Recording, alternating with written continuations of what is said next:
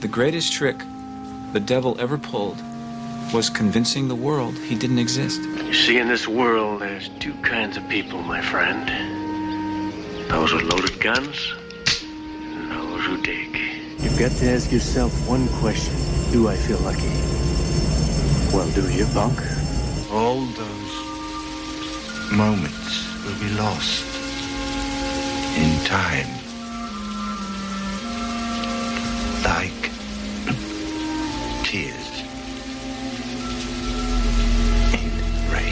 já viu?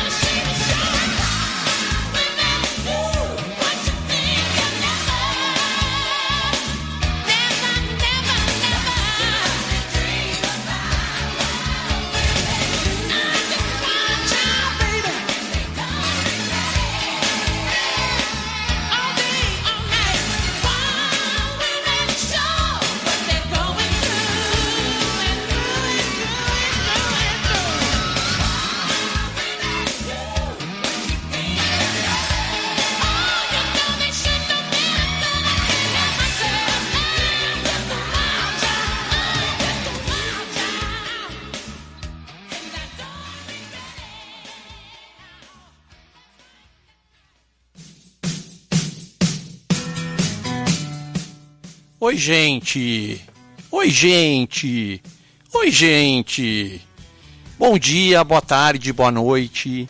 Fabiano Liporoni aqui, como todo sábado, 10 e meia da manhã, só que já são 10 e 36 com o novo episódio do Já Viu? O seu programa mais pitoresco da rádio Comunidade FM 106,3, a rádio do coração de São Pedro.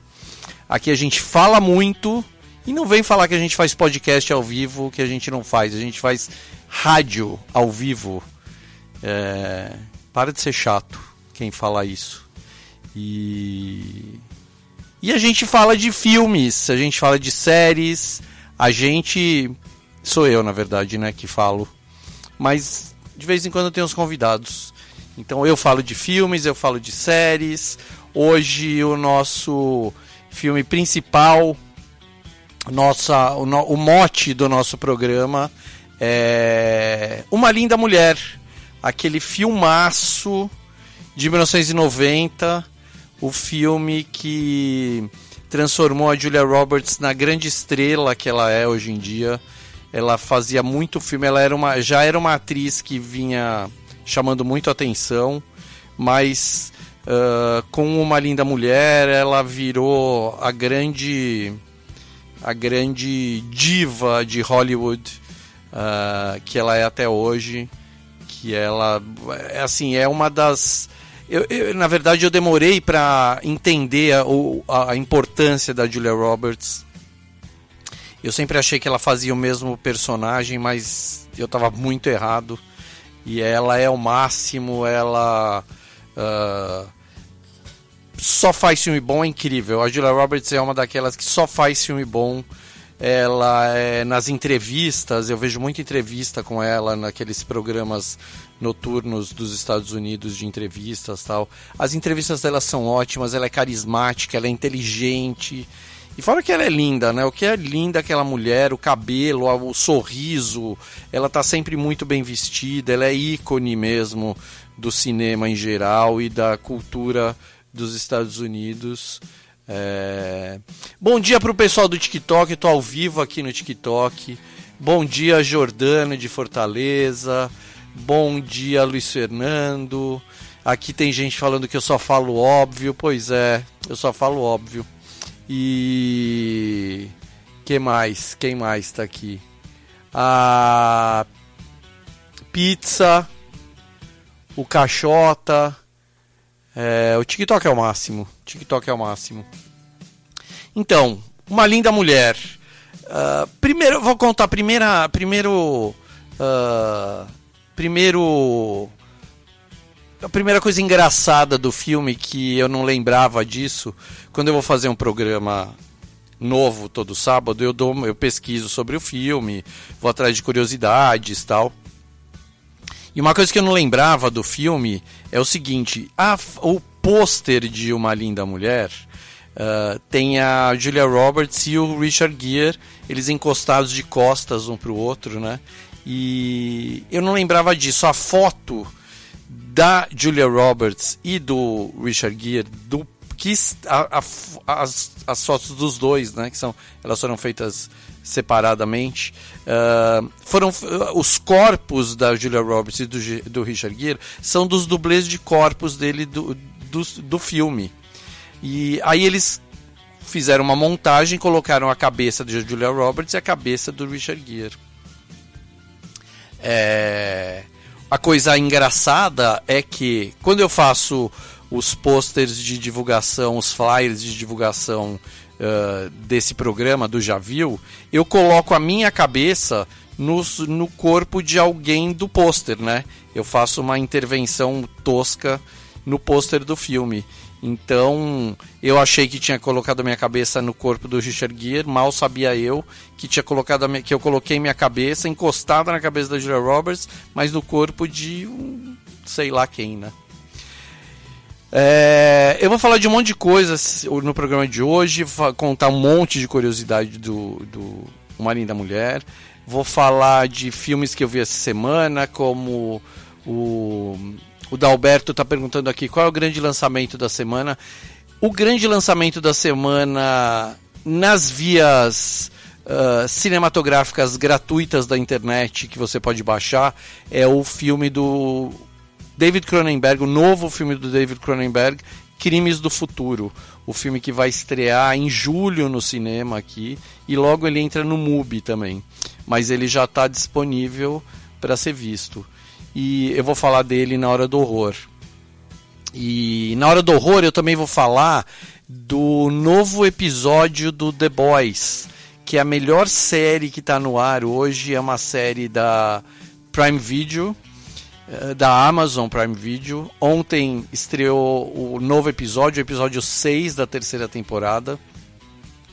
E se eu tava achando que The Boys já estava revolucionando tudo com, com a sua narrativa, com seu roteiro e com sua filosofia, o episódio de ontem mostrou para mim que eles têm muito a contar ainda, porque eu fiquei chocado. Eu parei umas três vezes para respirar, tomar água, porque o episódio 6 da terceira temporada é icônico. Vou falar do filme novo do Liam Neeson, que se chama A Memória de um Gangster, A Memória de um Assassino, que é um dos filmes mais bizarros que eu vi ultimamente. Eu não via filme do Liam Neeson há muitos e muitos anos, muitos e muitos anos, principalmente esses filmes que ele faz como super super ator de filmes de ação, ele é sempre um matador de aluguel, sei lá, esses filmes bestas assim, que me lembra muito os filmes do Clint Eastwood, da, dos anos 80, dos anos 70 tal. E eu fui assistir, vou contar a história desse filme. Vou falar de uma série nova que se chama The Bear, o Urso, que eu assisti o primeiro episódio é da Hulu. Eu assisti o primeiro episódio e surtei de tão boa que é a série, fiquei chocado. É, vou falar de Iron Chef, uma série de uma competição culinária da Netflix, que é uma, é uma série clássica da TV uh, mundial, onde só super chefes, aqueles chefes mais estrelados de todos, competem pelo título de Iron Chef. Uh, e agora voltou essa série, muito legal. Falar de um monte de coisa. E falar ainda do Inedit, do festival de documentários musicais que ainda tá, tá rolando. Esse fim de semana termina. E, e falar de Pretty Woman. Pretty Woman, Uma Linda Mulher, filme dirigido pelo Gary Marshall, que é um diretor incrível que ele fez muito filme bom, mas fez muito filme mais ou menos também. E infelizmente ele morreu em 2016, mas ele fez o Diários de uma Princesa, fez o Valentine's Day, aquele Dia dos Namorados que eu falei a semana passada, que é é um filme bem meia boca, assim, cheio de histórias de Dia dos Namorados, mas que não funciona direito, mas tem uma bela trilha. Ele fez o Mother's Day, tem a Julia Roberts no, no Valentine's Day. Ele foi, fez o Dia das Mães também, que é um filme também que não funciona direito, com a Julia Roberts, uma peruca horrorosa. Ele fez Runaway Bride, lembra? Que é o segundo filme que a Julia Roberts fez com o, com o Richard Gere, que é aquela história da da noiva que foge no altar. Lembra desse filme? E que se chama em português, adivinha? Noiva em fuga. É... Aí ele fez. É engraçado que o, o Gary Marshall ele fez vários filmes temáticos de dias comemorativos, tipo, ele fez primeiro Dia dos Namorados, aí fez Dia das Mães, aí ele fez um filme que se chama New Year's Eve, que é tipo Réveillon, o Dia do Ano Novo. É é engraçado, é um cara. É um belo diretor de ator, belo diretor de ator. O cara sabia exatamente o que fazer com o elenco dele. Mas é aquele, aquele diretor que nunca fez um filme que estourou, sabe? Que, que revolucionou o cinema. Uh, apesar de Uma Linda Mulher ser um filme que é, uma, é, um, é um marco da comédia romântica, né?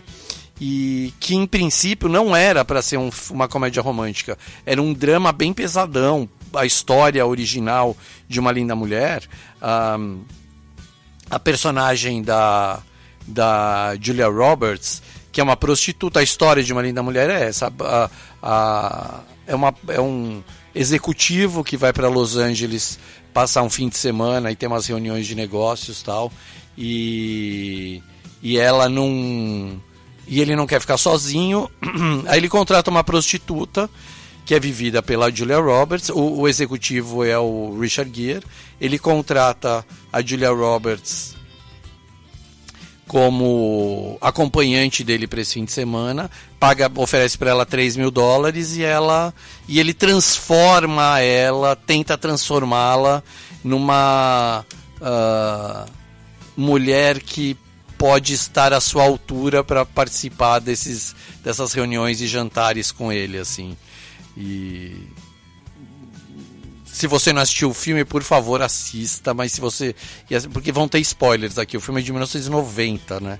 Então não tem como. Tem um filme com 32 anos de idade, eu não posso não, não dar spoilers. Mas. Uma coisa é, é, uma coisa é certa, o filme é muito bom e o que eu estava dizendo é, o filme era para ser um dramão, era para ser um drama que uh, a personagem da Julia Roberts, a prostituta, ela era para ser viciada em cocaína e aí ele pagava esse dinheiro e só com a promessa de que ela não fosse usar cocaína enquanto estava com ele.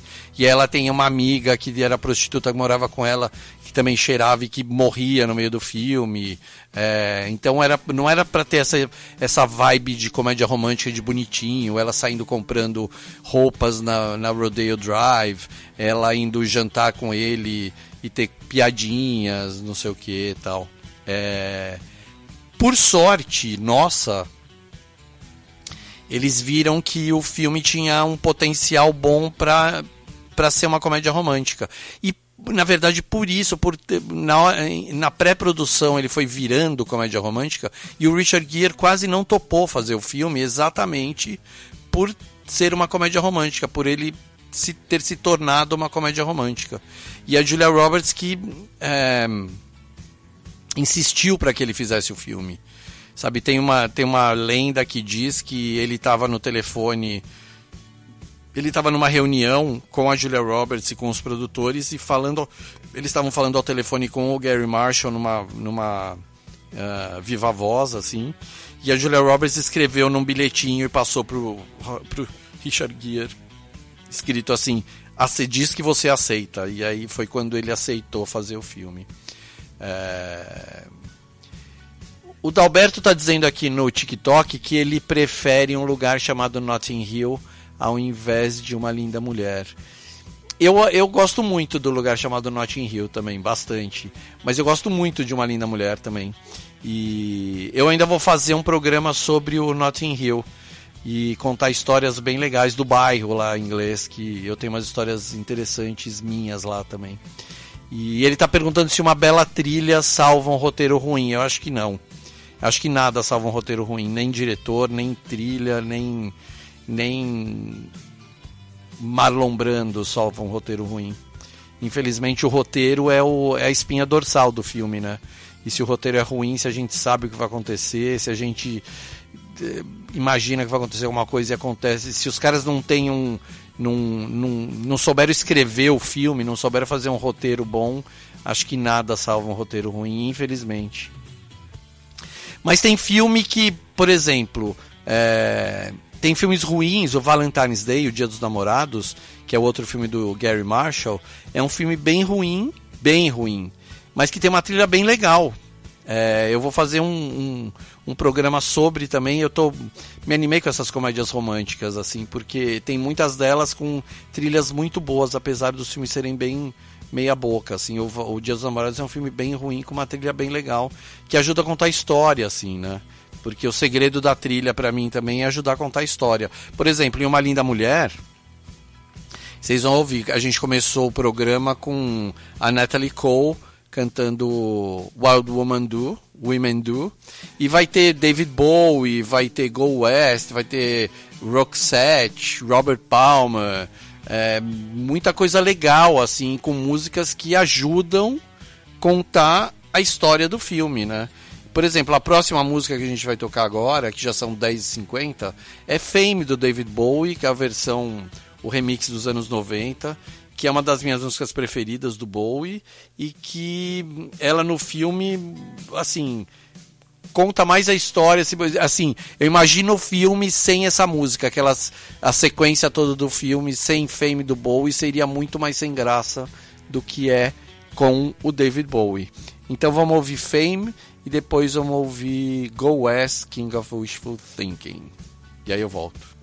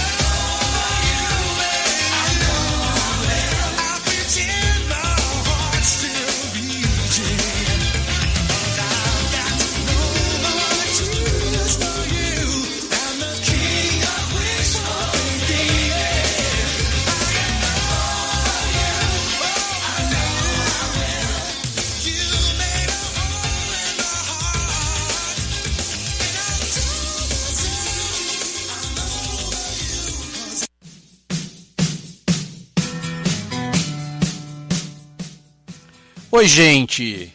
Ouvimos então Go West, King of Wishful Thinking, e antes Fame com Deus dos Deuses David Bowie, ah, a versão remix dos anos 90, de quando. de 1990, não dos anos 90, de 1990, ano que foi lançado esse filme.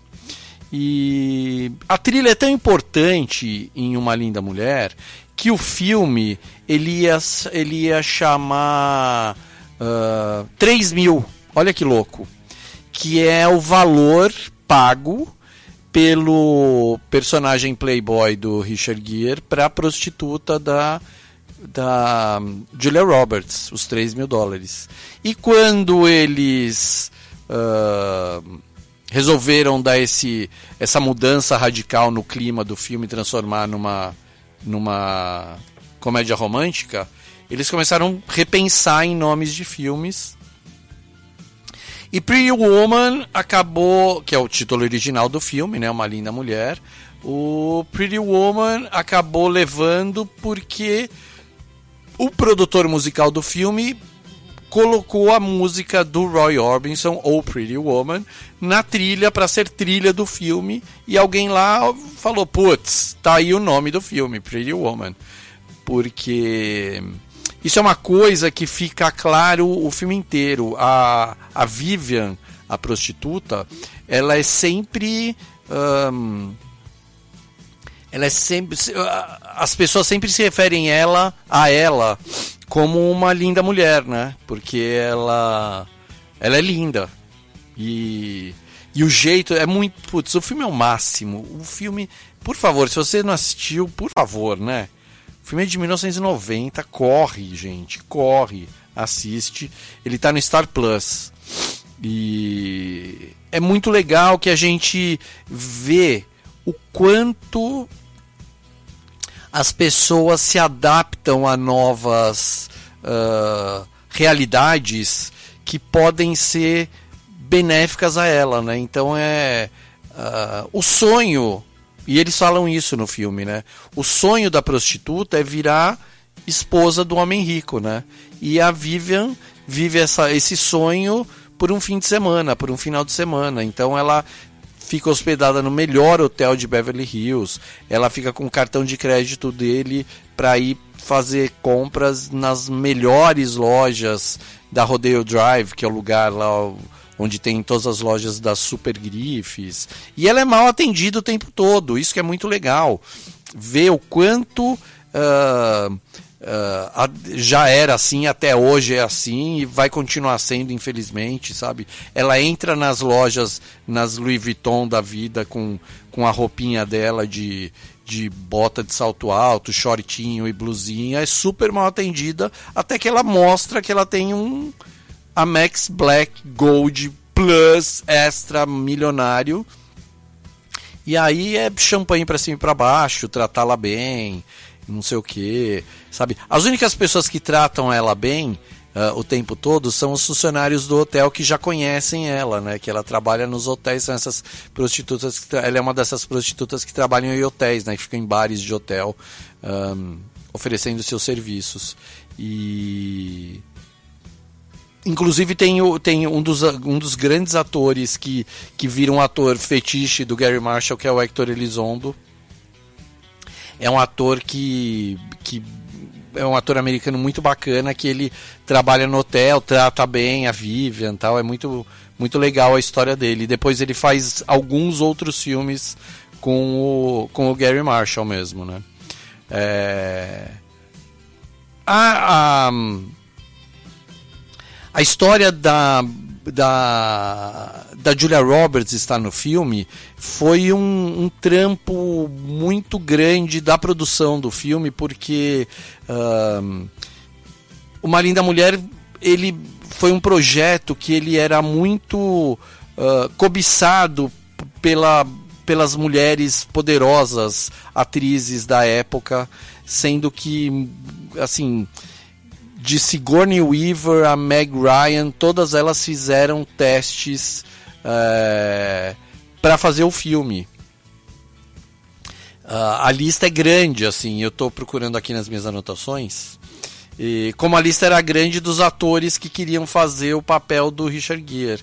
O primeiro, o primeiro ah, ator que o Gary Marshall queria que fizesse o filme, olha que loucura, era o Sylvester Stallone, que o Gary Marshall falou que morria de vontade de trabalhar com o Stallone e que ele queria que o Stallone fizesse o papel que o Richard Gere acabou fazendo. Mas eu não consigo imaginar o Stallone, quer dizer, até imagino, né? Ia ser um outro filme, obviamente, né? Porque o Stallone não tem a finesse que o Richard Gere tem. Mas, pô, Al Pacino fez teste, Denzel Washington fez teste, o Christopher Reeve fez teste. Lembra do Christopher Reeve que era o, fez o Superman nos anos 70? Grande ator de algum lugar do passado. Também é um dos caras que foi super ah, desejado para fazer o papel do Richard Gere. E é, acabou que o, a, a Julia Roberts queria muito trabalhar com o Richard Gere, então ela forçou um pouquinho a barra. E ela, como eu contei, ela acabou convencendo o Gere numa reunião zona. E para nossa sorte foi ele, né? E aí tem uma outra coisa também que no, no eh, como Hollywood pensa, assim, eu estou conversando com o povo do TikTok aqui e o Dalberto perguntou o quanto a ideologia de hoje em dia atrapalha nos filmes de Hollywood, esse engajamento ideológico. Eu falei que Hollywood tem tudo menos engajamento ideológico, né? Que Hollywood é muito, e ele concorda comigo aqui que as grandes produções ainda são isentonas e são muito isentonas mesmo. É, eles Hollywood pensa de uma forma muito peculiar. Eles, eles pensam ah, em business. Hollywood é business, é negócio, é ganhar dinheiro, sabe? Eles fazem filme para ganhar dinheiro. Então o filme que porque uma coisa que, que é legal ter na cabeça é assim, o filme custava, eles falam, ah, o filme custa 10 milhões. Ou os 10 milhões são assim, Uh, 5 milhões de produção e 5 milhões de marketing lançamento, ou é 10 milhões de produção e aí tem mais 10 milhões de lançamento. Eles gastam exatamente a mesma quantia para produção e para marketing e lançamento do filme no mundo inteiro, o lançamento que eles fazem. Então isso é uma, é uma, regra, é uma regra básica de Hollywood. E se o filme não arrecada o que eles estavam esperando, aí o filme já entra, assim, elenco, direção, os produtores, sabe? Toda a equipe do filme começa a entrar naquela listinha de não arrecadou quanto deveria, então ganha ponto. Deve ter uma, uma tabela de Excel gigantesca em Hollywood falando assim: ah, o diretor tal ganhou tanto nesse filme, o filme arrecadou tanto, e bilheteria, e não sei o que, e ele não é tão legal de trabalhar. Eu acho que Hollywood trabalha muito com essas. com essas métricas muito ah, realistas, assim, muito pé no chão, ao invés de trabalhar com de dar liberdade total para os para quem faz os filmes. Aliás, é assim, não existe diretor em Hollywood que tenha, por exemplo, o poder de editar o seu filme. Não sei se vocês sabiam disso, mas eh, se você quiser fazer um filme e quiser editar o filme do jeito que você quer, você tem que fazer sozinho. Se você faz em grandes produtoras, em grandes estúdios, aqui no inclusive aqui no Brasil, é, a palavra final é sempre do produtor. E então assim não adianta se o, se o produtor montou o filme e falou, putz, esse personagem não funciona, eles remontam e tiram o personagem do filme. E Hollywood é muito assim, sabe? Eles pensam muito ah, de qual a melhor forma de vender o filme. Por exemplo, o que eu tava falando. O Richard Gere no filme, ele tá com cabelo grisalho, sabe? Começando a ter cabelo grisalho. No pôster original do filme, de Uma Linda Mulher, o cabelo dele tá preto. Ele não tá, eles não colocaram um cara, um quarentão de cabelo grisalho no pôster. Sabe? É, é esse tipo de detalhe que, que a gente não presta atenção e que acaba levando. ah, muito sendo levado muito em consideração quando um filme é produzido. Eu tenho uma história muito legal que é aconteceu comigo lá nos anos 80, quando eu morei na França, e tinha um, um inglês, um, um americano, Howard James Long, que era um grande amigo meu que estudava na mesma faculdade que eu, e ele morava no quarto do lado do meu, no- na residência universitária, e ele não gostava de cinema. Ele fala, não, filme pra mim é só filme de terror. E eu, eu ia muito ao cinema, obviamente, né? E tinha minha turma, assim, a gente ia ver muito filme. E um dia eu falei, putz, Howard, vamos ver um filme, meu. Ele falou, ah, tá bom, só se eu escolher. Aí, é... E eu lembro que um dia eu tava voltando da faculdade com ele e tinha uns posters na é, num muro, assim, na- no caminho de volta pra casa, e tinha lá My Blood Valentine. Ele falou, putz, vamos ver esse filme. My Blood Valentine é aquele ah, filme dos anos 80, é, Dia dos Namorados Sangrento.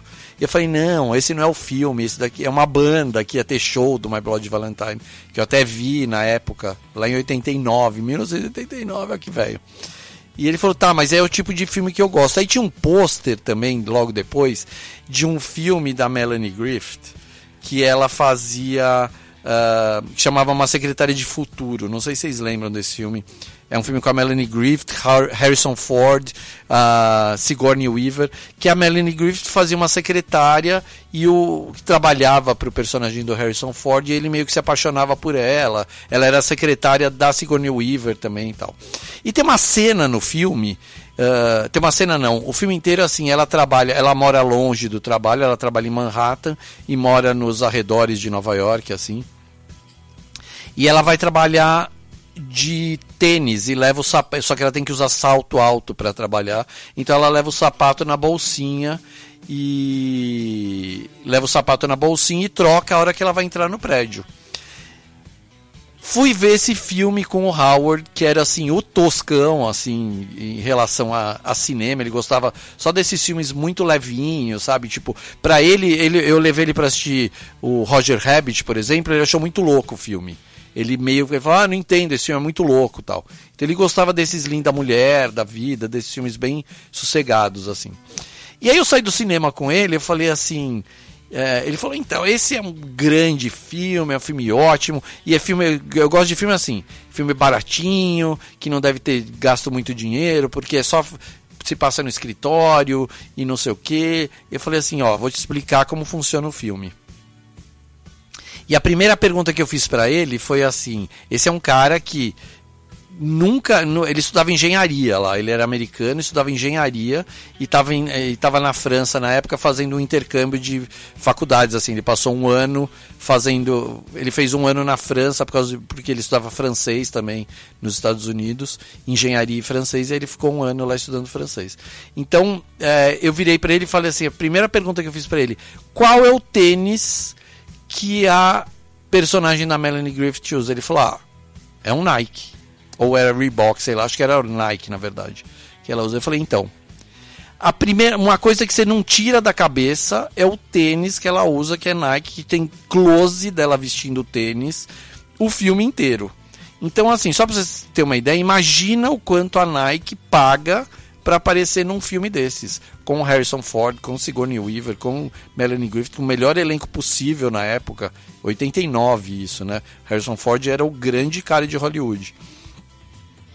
E foi aí que ele entendeu eh, como que funcionava filme mesmo, como que a qual era a importância de marketing ah, em Hollywood, né? Porque Você lembra do, do- você lembra do, do tênis que a personagem usava, da marca do tênis que a personagem usava, e não é por acaso. É porque tem muito. O, o tênis pagou, a marca pagou muito para aparecer naquele filme. Então quando você vê gente tomando Coca-Cola no filme, tomando Pepsi no filme, tomando Guaraná Antártica no filme brasileiro, é porque a Coca-Cola, a Pepsi, o Guaraná e a Antártica pagaram muito para aparecer lá. Não é por acaso que o cara gostava de Coca-Cola. Sabe, às vezes mudam a história do filme porque conseguiram um patrocínio de alguém que tá bancando aquele filme ali, né? Então, em Uma Linda Mulher, eu acho que, por exemplo, hoje em dia, Uma Linda Mulher seria talvez um pouquinho diferente, sabe? Por causa de questões. ah, essas questões que o Dalberto falou de ideologia, não sei o quê. Talvez a, a, a prostituta fosse mais, mais dark, sabe? Fosse mais ah, mal tratada ainda no filme. Talvez o playboy milionário fosse mais escroto do que ele já é no filme, sabe? Não tão não tudo muito bonitinho como é uma linda mulher, apesar de ser um, uma comédia romântica bacana, né? E por falar em comédia romântica, eu preciso falar aqui de uma comédia romântica que eu vi na Amazon esses dias, que se chama O Jogo do Amor Ódio. É, é um filme baseado num livro que fez muito sucesso e ele foi produzido pela Prime Video na Amazon. É uma comédia romântica diferente. Assim, eu, eu não ia ver esse filme porque eu falei, putz, é com a Lucy Hale daquele Pretty Little Liars e com Austin Stowell, que é um ator, é um desses bonitões que não dizem muito assim. Mas o filme, cara, me deixou impressionado porque é uma comédia romântica onde a mulher, ela que geralmente é, é a bacaninha do filme, na verdade quem é o bacana da história é o cara. A mulher é uma chata, vive no pé dele, não sei o quê. E, apesar, e, e ele meio que faz o papel de chato, assim, sabe? Dá a entender que ele é o chato, mas que no final da história, quer dizer, sem dar spoilers assim, ele é o apaixonadão ah, dessa comédia romântica, né? Então, é, eu gosto muito de comédia romântica e eu gosto muito de ver filmes que, que vão contra o óbvio na comédia romântica. Sabe, comédia romântica é o tipo de filme que enche o coração, né? É filme de amorzinho, filme de ai, que bom estar apaixonado, ai, eu tenho esperanças de me apaixonar. Se um milionário se apaixona por uma prostituta, eu também posso me apaixonar por alguém um dia. Ou o contrário, né? Se a prostituta se apaixona pelo milionário. É... E daí vai, assim, esse filme, ah, O Jogo do Amor Ódio, é, é isso, assim, é a história de duas. de um cara e uma mulher que eles trabalham juntos numa editora de livros. É, ela é assistente da editora da editora da mulher que é editora da editora dona da editora e aí ah, ele trabalha com o novo sócio da editora o, o filme se chama O Jogo do Amor barra ódio é da Prime Video da Amazon. É, eles trabalham juntos de frente um para o outro numa sala e eles ficam se alfinetando o tempo todo porque ela é toda ah, ideológica quer, quer lançar livros bacanas e ele pensando ele trabalha para o cara que é o novo dono do lugar que o cara quer ganhar dinheiro. Ele não quer só lançar livro de de autoajuda e de e romances bonitinhos assim como é o filme né? Ah, ele também quer lançar livro para ganhar dinheiro e ela acha que ele é o super ah, inimigo dela dentro da editora. Até que eles abrem um. que, que a editora abre um, um- uma vaga para ser o novo editor do lugar, o novo gerente, diretor, não sei o quê. E os dois concorrem com outras pessoas também. E aí esse jogo, é por isso que o, o filme se chama Jogo do Amor-Ódio, porque eles ficam num, num joguinho de. De. Eles não sabem se eles se beijam ou se eles ah, torcem para o outro ser mandado embora para para vaga de trabalho ficar com, com quem sobrou. É um filme muito bacana que é ah, vai contra as regras do da comédia romântica de Hollywood. É engraçado um filme desse ser feito, porque na verdade o que eu acho assim, para um filme desse ser feito, 30 filmes outros normais ah, sem graça são feitos para compensar também, sabe? Que é o filme, por exemplo, que eu falei outro dia, que eu fiquei chocado com um filme da Netflix, eu tô procurando o nome do filme aqui, que obviamente eu não lembro de nada, né? É, um filme da Netflix foi lançado outro dia que se chama. Cadê? Que é. Nossa, faz tempo que eu vi. É uma comédia romântica também. Que. Ah, chama De Volta ao Baile. É o filme novo da Rebel Wilson, aquela atriz australiana. Que ela é super engraçada e só faz filme porcaria. E. Inclusive esse filme dela, que é uma comédiazinha romântica, é o, é o, é o típico. É a típica comédia romântica ruim. Que você sabe o que vai acontecer. Sabe, no começo dos 10 primeiros minutos do filme, você sabe o que vai acontecer. Porque é tudo muito óbvio, assim.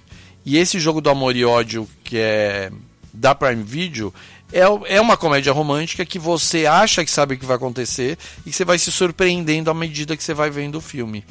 Então, se você curte uma comédia romântica boa, é minha dica de certeza.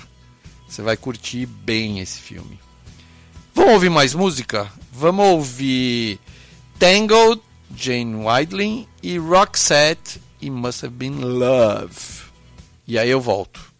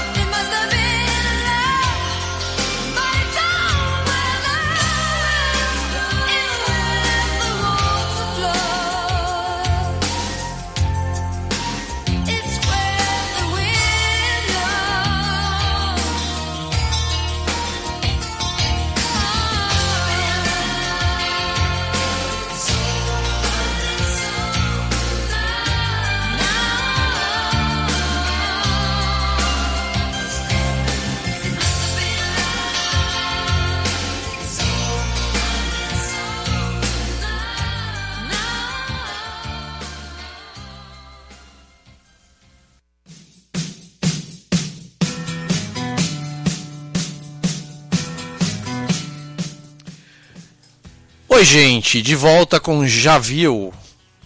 Temporada 2, episódio. Vocês não acreditam o número do episódio. É, eu fico sempre impressionado que já estamos no episódio 23 da temporada 2. A temporada 1 teve 50 episódios. E já estamos no 23 da segunda temporada, que ela acaba no episódio 50 de novo. Então daqui 20 e poucas, 27 semanas, acaba a temporada 2 e vamos pro para a terceira temporada do Já Viu e do podcast Já Ouviu que quarta-feira estará no ar em todas as plataformas possíveis.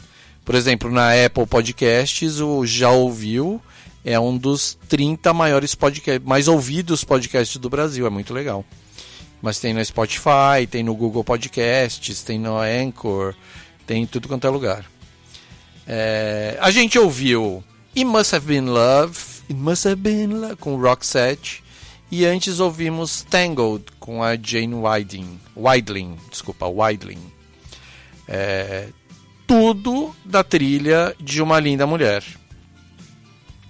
Eu tava falando aqui de uma notícia muito legal que não tem nada a ver com nada, mas um funcionário recebe depósito errado de 1,6 milhões de reais no Chile, pede demissão e some. Ele tirou, o cara deu migué, falou que tava doente, não foi trabalhar, e o RH ligou para ele e falou: Ó, você tem que devolver o dinheiro tal.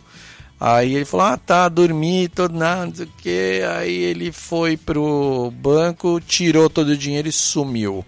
Você faria o mesmo? Sumir viajando, sumir por 1,6 milhões de reais? Eu fico pensando que não seria o suficiente. E o que você. Eu eu tava falando com o Vitor aqui. Ele falou: Ah, é complicado você sumir, vão te achar. Você compra uma passagem pro Alasca, vão ver teu nome lá, comprou uma passagem, né? Aí eu falei: Bobinho, você tem que primeiro gastar um dinheirinho para trocar de nome, né? Aí você compra a passagem pro Alasca e vai embora. Você iria? Eu não sei se eu iria com isso, não. Mas não sei se eu devolveria o dinheiro. É Tipo, ele, o advogado dele falou: Ó, foi erro de vocês, não é erro dele, problema de vocês, não é problema dele. Não sei se pode isso, né? Mas o. Aí aqui está escrito que a empresa resolveu abrir um processo contra esse funcionário denunciando por apropriação indevida. Isso é dá um filminho bom, né? Será que a gente escreve um roteiro desses? Mas voltando para a linda mulher. É, A Julia Roberts. Deixa eu ver, eu achei a listinha aqui, eu vou falar. A Julia Roberts, ela foi indicada ao Oscar de melhor atriz por Uma Linda Mulher. Não venceu, porque lá em 1990 o Oscar se achava super sério ainda, né? Hoje em dia se acha, mas já foi provado que não é tanto. Mas ela ganhou o Globo de Ouro como melhor atriz de comédia musical. Que no Globo de Ouro tem duas categorias: tem drama, que aí tem todos os prêmios de drama: filme, diretor, ator, atriz, atriz coadjuvante, ator coadjuvante, roteiro, blá, blá. E aí tem o prêmio para comédia barra musical, que são os filmes que não são drama. Mas aí o povo tenta dar um truque e tipo. é, o Marciano, aquele filme horrível do Ridley Scott, concorreu no Globo de Ouro a comédia musical. E é um drama, né? O cara perdido em Marte os caras conseguiram convencer os caras do Globo de Ouro que é um prêmio tosco, né? Como, como pudemos provar nos últimos anos de que o Marciano era Perdido em Marte era uma comédia, imagina. Mas o filme foi indicado ao Oscar de ao Globo de Ouro de melhor filme, ator para o Richard Gere e ator coadjuvante para o Hector Elizondo, aquele ator que eu falei que era amigo do Gary Marshall. Ele foi indicado ao BAFTA também a filme, atriz, roteiro original, figurino e foi indicado ao César, que é o Oscar francês, como melhor filme estrangeiro. Mas o grande prêmio do filme foi o Globo de Ouro a Julia Roberts como melhor atriz. As outras atrizes que tentaram e não conseguiram ah, e não conseguiram, não fizeram o filme, a listinha que eu tinha feito aqui na pesquisinha foram Meg Ryan, Kim Basinger, Melanie Griffith, ó, falei dela no outro filme, ó, ela Melanie Griffith aqui. Na mesma época, esse filme é de 1990, o, o filme Uma Secretária de Futuro é de 89, né? Então vamos lembrar que Kim Basinger nessa época era hum, a grande atriz por causa de Nove e Meia Semanas de Amor. A Meg Ryan, que era a queridinha da América pelos, pelos, pelas comédias românticas que ela fez, era, a grande, era o grande nome para fazer uma linda mulher também. Porque ela fez aqueles filmes com o Tom Hanks, com, sabe, filme ruinzinho e tal. Aliás, Tom Hanks, eu não ia falar nele, mas já que citei, o Tom Hanks está dando. ah, dando entrevistas ultimamente no porque ele fez o filme do Elvis que estreia logo aqui no Brasil, né? Se chama Elvis. E ele nas entrevistas está dizendo que ele odeia os filmes do Richard Langdon que ele fez o, o- a série de filmes que ele ganhou milhões de dólares e que ele acha que os filmes não deviam ter sido realizados. Engraçado, né? Na hora de ganhar o, o cachezão, ele fala agora. Se bem que o Richard Gere também, ele já deu entrevista que já perguntaram pra ele de Uma Linda Mulher e ele fala que ele mal se lembra do filme, que ele acha um filme ruim. cuspindo no prato que comeu, né? Mas a lista de atrizes que fizeram teste pro filme. Vamos lá, Meg Ryan, Kim Basinger, Melanie Griffith, Sharon Stone, que em 80 surgiu com o Instinto Assassino, a Michelle Pfeiffer, que não precisa nem falar nada dela, né? Brooke Shields, Uma Thurman, Sandra Bullock e, e o diretor, uma das favoritas do Gary Marshall, ele queria que a Molly Ringwald fizesse o filme, que era aquela atriz queridíssima dos anos 80 que fez Garota de Rosa Shocking e tal, mas ela recusou o filme porque ela falou que não se sentia à vontade para fazer uma prostituta. É louco isso, né? Eu não consigo entender isso. Ator recusar papel por por não se sentir à vontade, sabe? Tipo, bom, a gente tem que respeitar, né? Mas não necessariamente concordar ou entender. É... Eu quero falar, falando em ator que, que elenco que ousa, que faz umas coisas muito legais. Eu quero falar de The Bear. É uma série, O Urso. É uma série que estreou essa semana na Hulu. Já está toda disponível para ser vista por aí. Ela é estrelada pelo Jeremy Allen White, que é um cara que eu gosto muito porque ele fazia o Shameless, que era uma série que terminou ano passado, uma série incrível que dá para assistir na HBO Max, que é a história da família Gallagher, que eles são uns, uma família super pobre dos arredores de Chicago, assim, eles moram na super periferia de Chicago. O pai deles é um tosco, viciado em todas as drogas e bebidas possíveis e que trata mal os filhos. São vários filhos, cada um com uma mulher diferente. Eles moram todos na mesma casa, num- mas imagina a periferia mesmo. E o Jeremy Allen White, ele faz o Lip Gallagher, que é o filho que é super inteligente, que consegue entrar na faculdade, ganha bolsa, vai trabalhar com um professor incrível, só que ele tem que largar tudo para cuidar da família. E o elenco de Shameless era o máximo, era William H. Macy, Amy Rossum, esse cara, o Jeremy White, e ele agora ele faz o papel de um chefe de cozinha super estrelado, ganhou James Beard Award, que é o, é o maior prêmio da cozinha ah, bacana dos Estados Unidos, tal.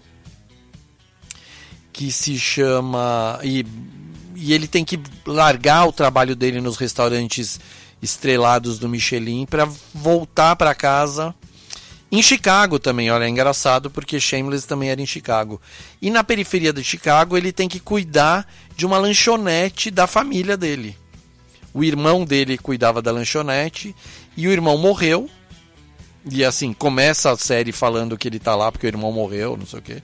E ele tem que cuidar da lanchonete que tá às beiras da falência, sendo um super chefe de cozinha mega estrelado assim. E o esse essa lanchonete deles quem estava cuidando nos últimos tempos era o primo dele, que era o Richard.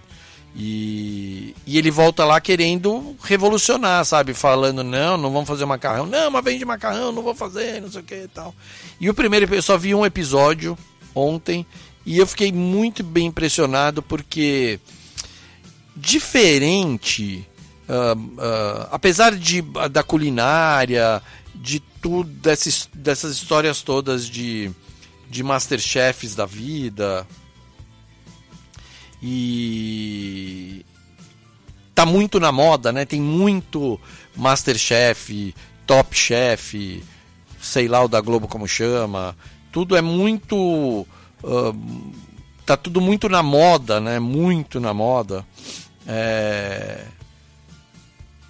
a- o cinema ainda não encontrou. eh, Na verdade, não só o cinema, mas ah, as séries também, o audiovisual na minha, na minha, ah, no meu ponto de vista, não tinha encontrado ainda um, um- alguma coisa muito bacana para contar ah, esse tipo de história, né?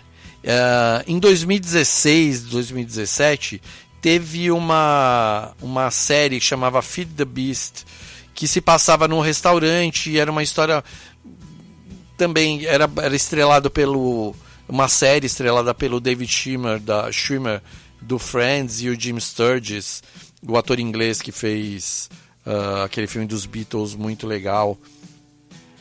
É, E era uma série que eles eram dois amigos que abriam um restaurante. Um deles era o cara do business e o outro era o chefe de cozinha. Mas é uma série super ahn, coxa, super tradicionalzinha, com uma história muito normalzinha, muito, muito sem graça até, sabe? Apesar de se passar no restaurante e mostrar um pouco do- de como funcionava abrir um restaurante assim e tal. E desde então eu gostava da série, comecei a gostar, no meio, no meio da primeira temporada já já descambou e não teve mais ela foi cancelada. Porque o descambal dela era, foi muito ruim, assim. Apesar da série ser criada por um dos criadores do Dexter, que é um, é uma das grandes séries de todos os tempos, né? Mas The Bear, o Urso, essa série nova, é, mostra uma outra pegada dessa história da, da cozinha ser moda, né? De, de como os chefes vivem. ah, pelo que eu percebi nesse primeiro episódio, são episódios curtos de 30 minutos. É, não no restaurante estrelado, mas no restaurante de periferia, assim, uma lanchonete que eles ganham mais dinheiro. ah, com os jogos de fliperama que eles têm dentro do restaurante do que vendendo sanduíche. Assim, é muito engraçado até como eles lidam com isso. E vale a pena assistir, se conseguir. É da Hulu, mas tem pra, pra baixar por aí também. E falando em, em séries de comida, em coisas de comida, em Masterchefs da vida, é, eu falei antes que a Netflix lançou a semana passada uma nova temporada de Iron Chef, que é Putz, o Iron Chef, cara, é uma das coisas mais legais que existia nos anos 90, assim, na TV. Quando a gente conseguia assistir. Que era uma competição culinária que se passava ah, no Japão.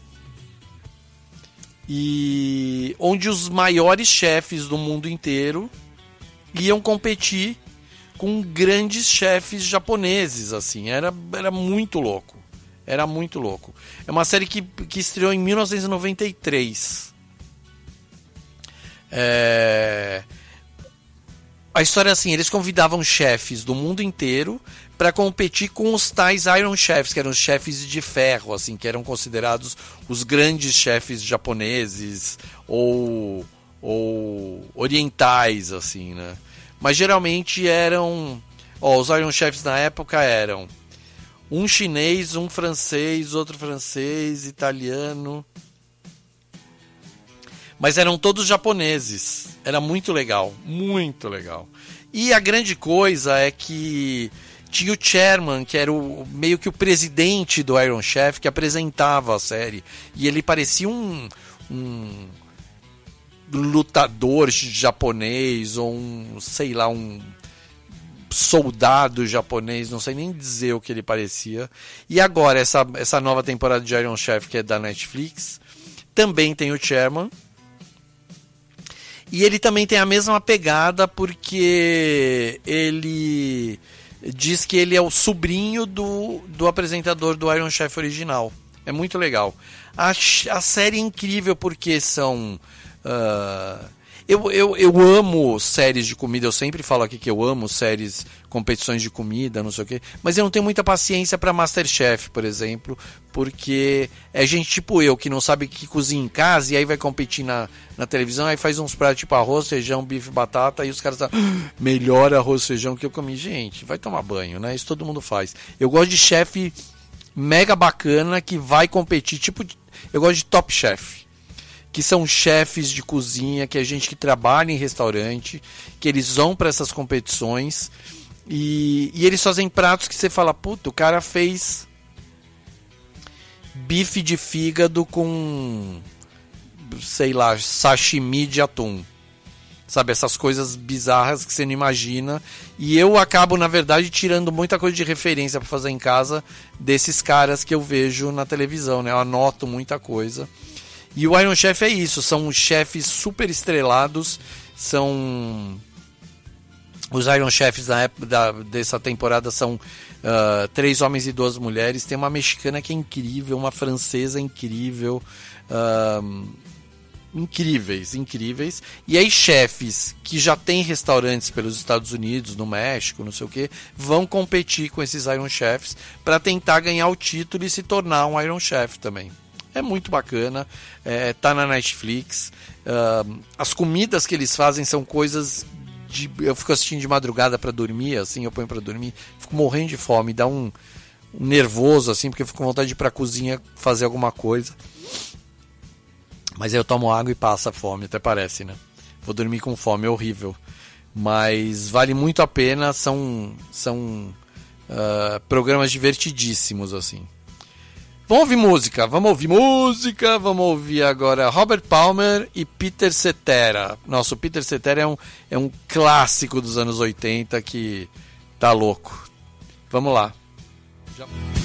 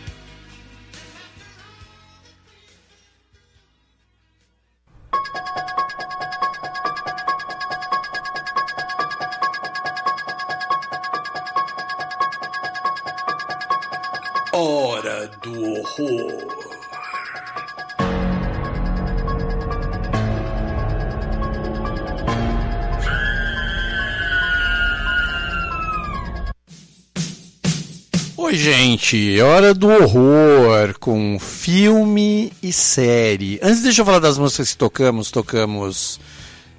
Desculpa. No Explanation com Peter Cetera. O cara, você ouve essa vozinha, você lembra dele. Ele foi vocalista do Chicago, aquela banda americana, obviamente, por anos e anos. You're the inspiration. You gotta Aquela vozinha chata, lembra? E antes a gente ouviu Life in Detail com o Robert Palmer, que foi um dos grandes vocalistas ingleses de todos os tempos, cara chiquérrimo, que tem uma das fez um dos melhores clipes de todos os tempos para aquela música Addicted to Love, uh, Simply Irresistible, que era hum, ele num terno preto, camisa branca na frente tocando, ao fundo uma banda de mulheres lindas assim de vestidinhos.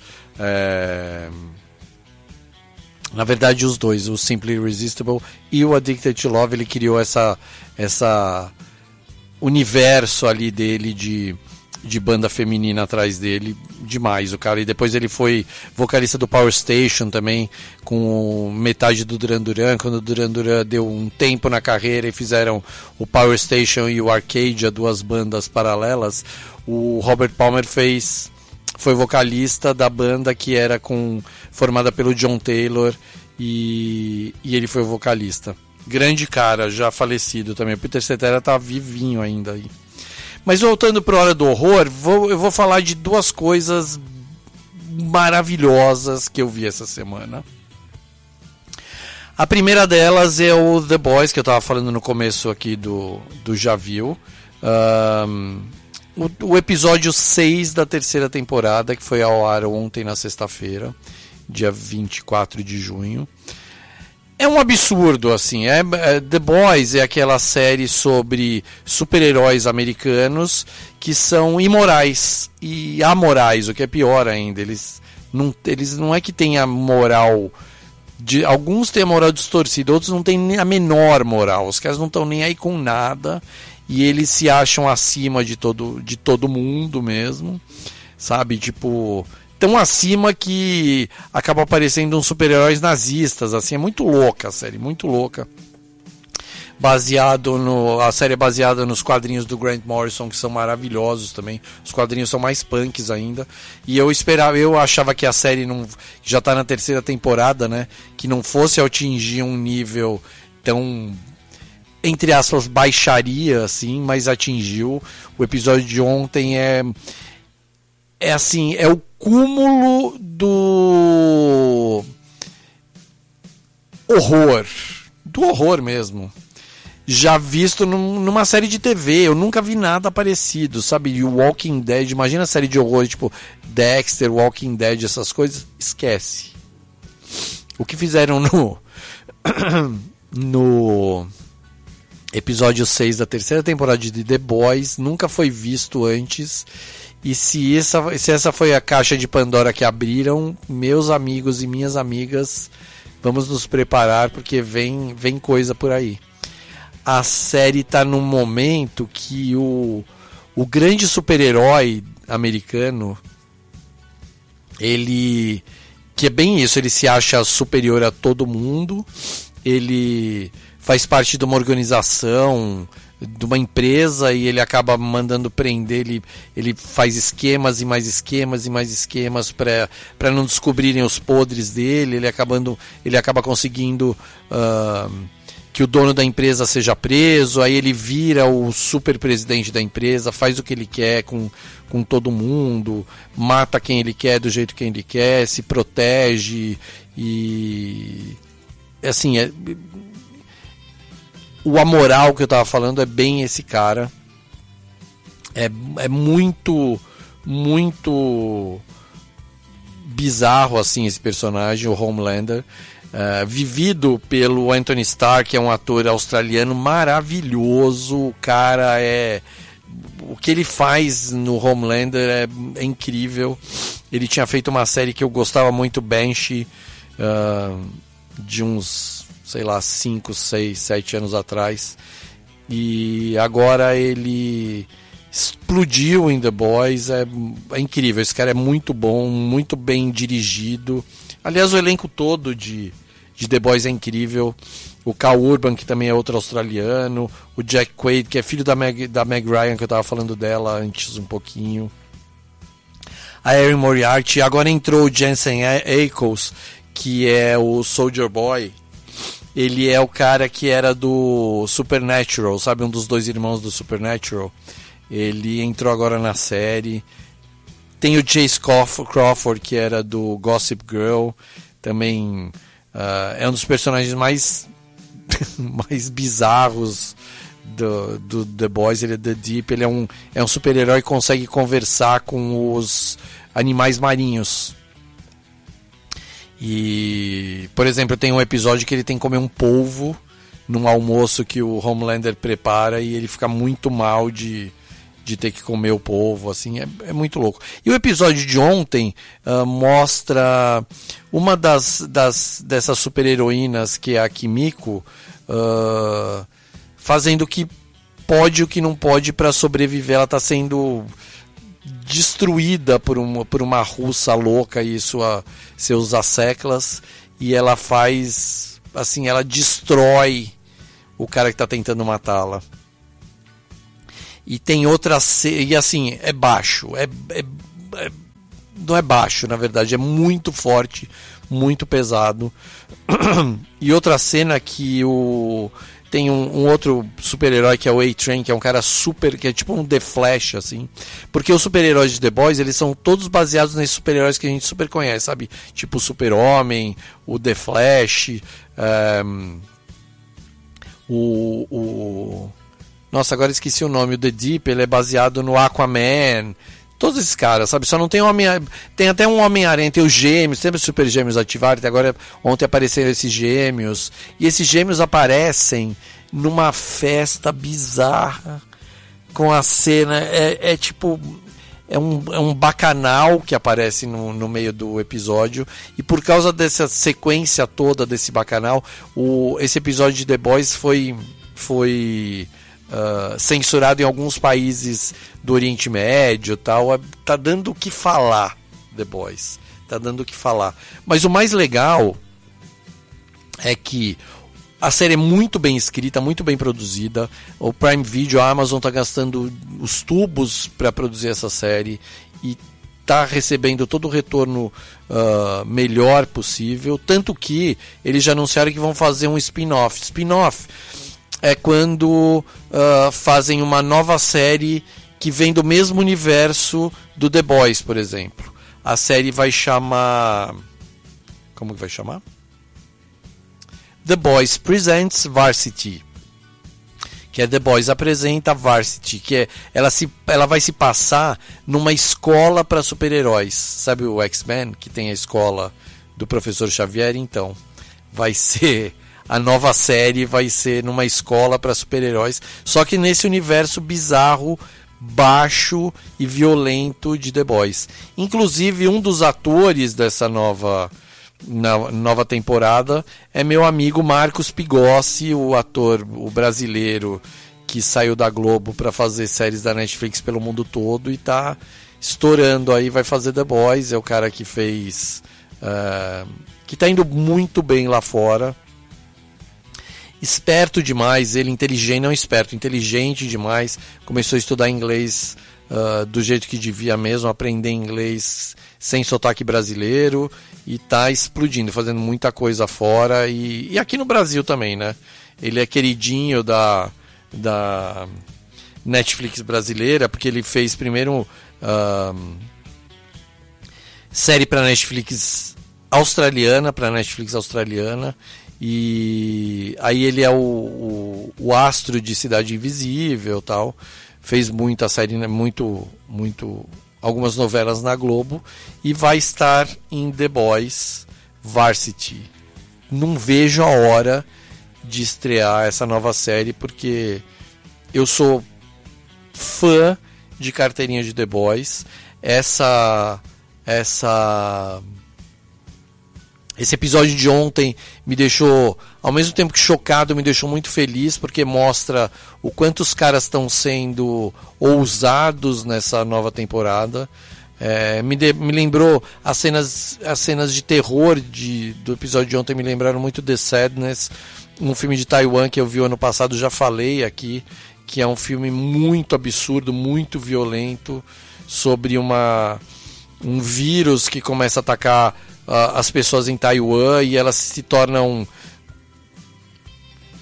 elas se tornam uma mistura de, de mortos-vivos com vampiros. Eles precisam de sangue. Só que eles não têm. Eles são muito violentos e muito fortes e matam todo mundo pra chupar sangue das pessoas e não estão nem aí como eles fazem pra isso. E é o The Boys ontem me lembrou muito esse filme ah, de Taiwan.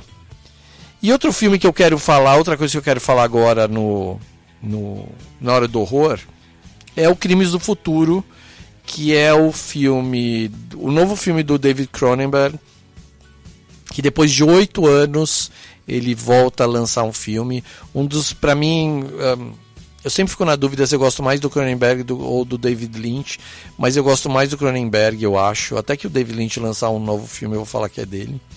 E e o Cronenberg é um cara que ele, desde sempre, como o David Lynch, ele é um autor de cinema. Ele só filma coisas que ele escreve, mais que o Lynch até, porque o Lynch já fez adaptações, ele fez O Homem-Elefante, fez Duna.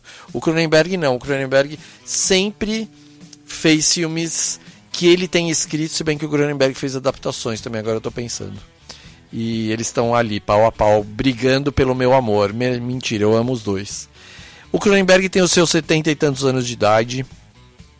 Crimes do Futuro foi lançado no Festival de Cannes esse ano, com maior auê. É, O filme é- é- foi feito a partir de um roteiro que o Cronenberg escreveu 20 anos atrás.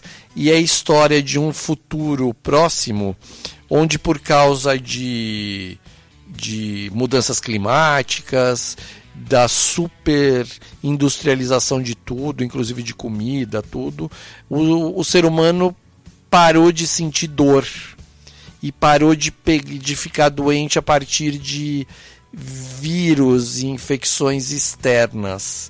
Mas ele fica doente a partir da podridão que está vivendo.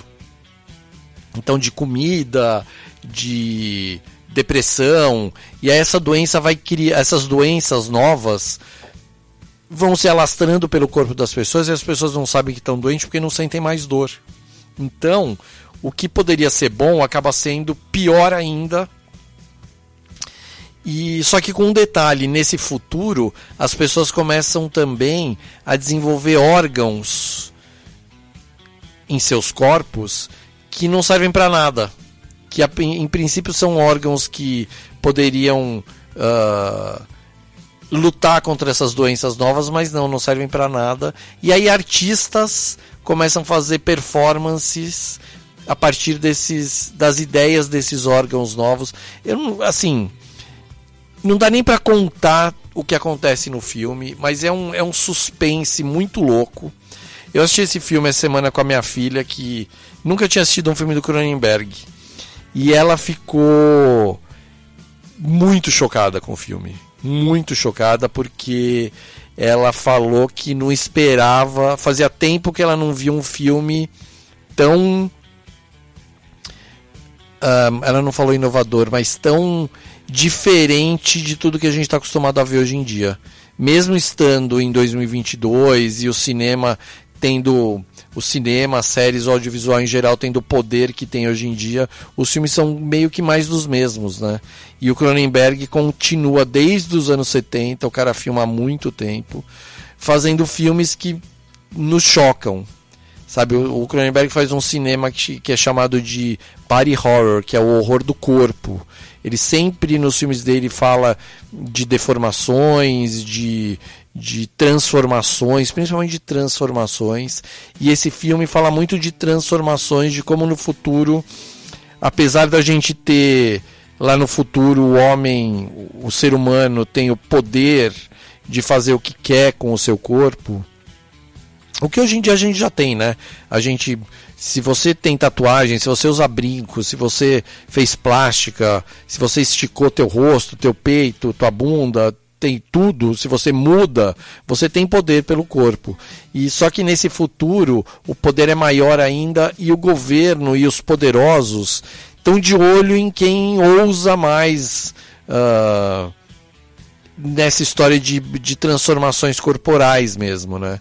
Então, hoje em dia, quando a gente fala de pessoas trans, que a gente fala de travestis e pessoas trans, pensa porque se, que se você já fez algum desses procedimentos de mudança corporal, você também é uma pessoa trans. Se você tem tatuagem, se você esticou teu rosto, se você fez plástica para esticar tua cara, você é uma pessoa trans, você não é mais uma pessoa normal, entre aspas. Sabe, se você mudou tua boca, se você colocou dente novo, se você colocou sei lá o que, você já se transformou, você é também uma pessoa trans.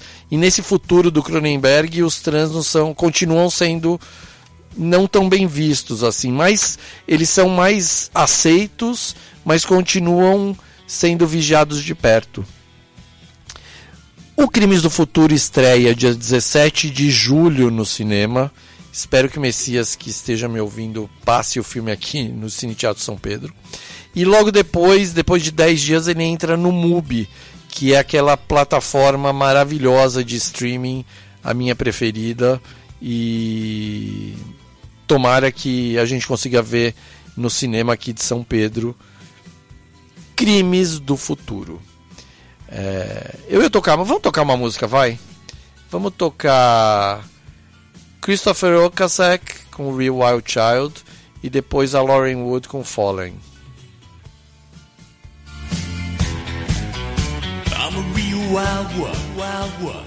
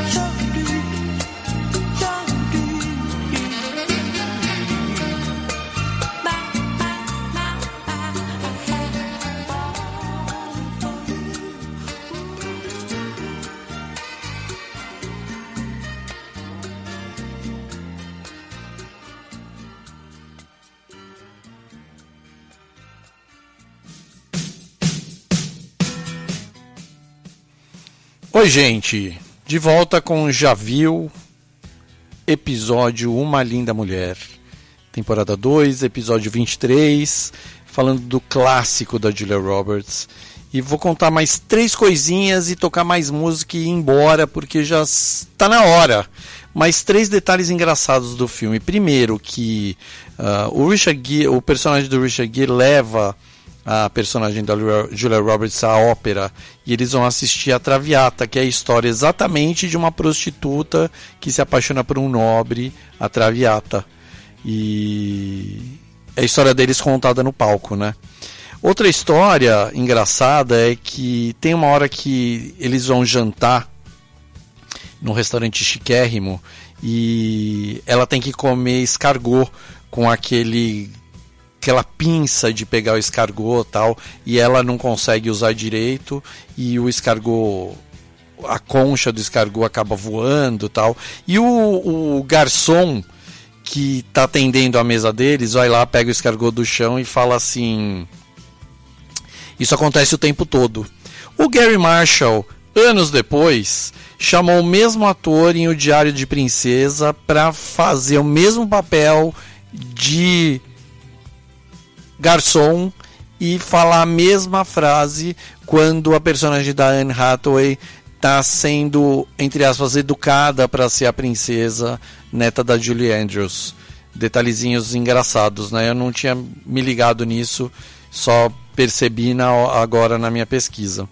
E, um, e uma coisa legal do filme, uma das cenas mais legais é quando eles vão sair, o casal vai sair e o pra ópera tal e o personagem do Richard Gere dá ahn, um colar para para Vivian usar e é um colar que era desses colares mega caros que que vai segurança do, do da joalheria fica acompanhando as filmagens para que o colar não suma tal. Só que quando ele, ele mostra o colar ele abre a caixa do colar para Vivian ver e ela fica uau, que demais, não sei o que. O Richard Gere fez uma brincadeira e ele fecha a caixa rapidinho, bate a caixa assim, e a Julia Roberts leva um susto. E isso não estava no roteiro. Só ficou tão bacana que o Gary Marshall, o diretor, resolveu deixar no filme e é uma das cenas clássicas de Uma Linda Mulher, né? Quando pensa no filme, uma das cenas que a gente lembra, as cenas que eu mais lembro são ahn, a Vivian andando pela Rodeo Drive cheia de sacolas, é, ah, e a cena do, do, do Richard Gere fechando a caixa do, do colar bilhon, milionário, parece que custava 300, quase 400 mil dólares o colar, e por isso estava lá o, o segurança da joalheria. E é isso, são 12 horas 22 minutos aqui ao vivo na Rádio Comunidade FM. E se você está ouvindo no podcast, a hora é relativa, né? Já dizia o nosso amigo Einstein, eu sempre falo dele aqui, e continuamos provando isso. Que o meu futuro agora, o meu presente é você no futuro e que já é meu passado e estamos aqui. Vamos ouvir mais música, vamos ouvir, obviamente, uh, o Roy Orbison com o- a música que virou título do filme, Oh Pretty Woman, depois Red Hot Chili Peppers. E muito obrigado por ficarem aqui até o final, ouvirem todas essas histórias e dicas. Espero que vocês assistam uh, The Boys. Se prepare para ficar de boca aberta, mas vale a pena porque a série é demais. Assistam os filmes, assista Uma Linda Mulher se você não assistiu, assista, porque o filme é o máximo também. E a Julia Roberts é uma das deusas do cinema, né? Tem que ver. Ah, obrigado, Vitor, que esteve aqui comigo o tempo todo. Semana que vem tô de volta. Não sei qual filme ainda. Eu tinha pensado em um, mas já pensei outro agora no meio. Vamos ver. Surpresa. E ficamos com as músicas, com as lembranças. E hoje tem festa junina aqui, hein? Vamos lá. Até mais. Já viu?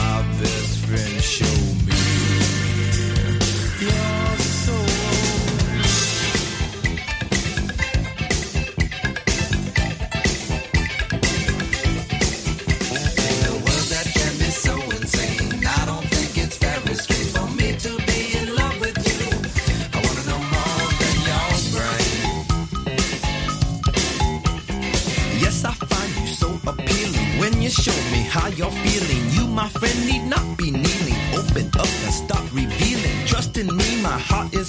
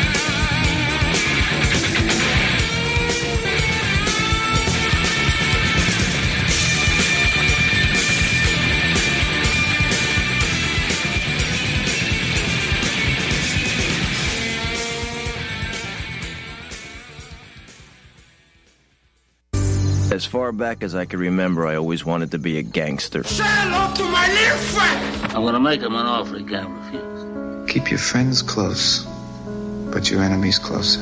A boy's best friend is his mother. No. I am your father. I'm Batman. I'm Spartacus! Bond. James Bond. Hello. My name is Inigo Montoya.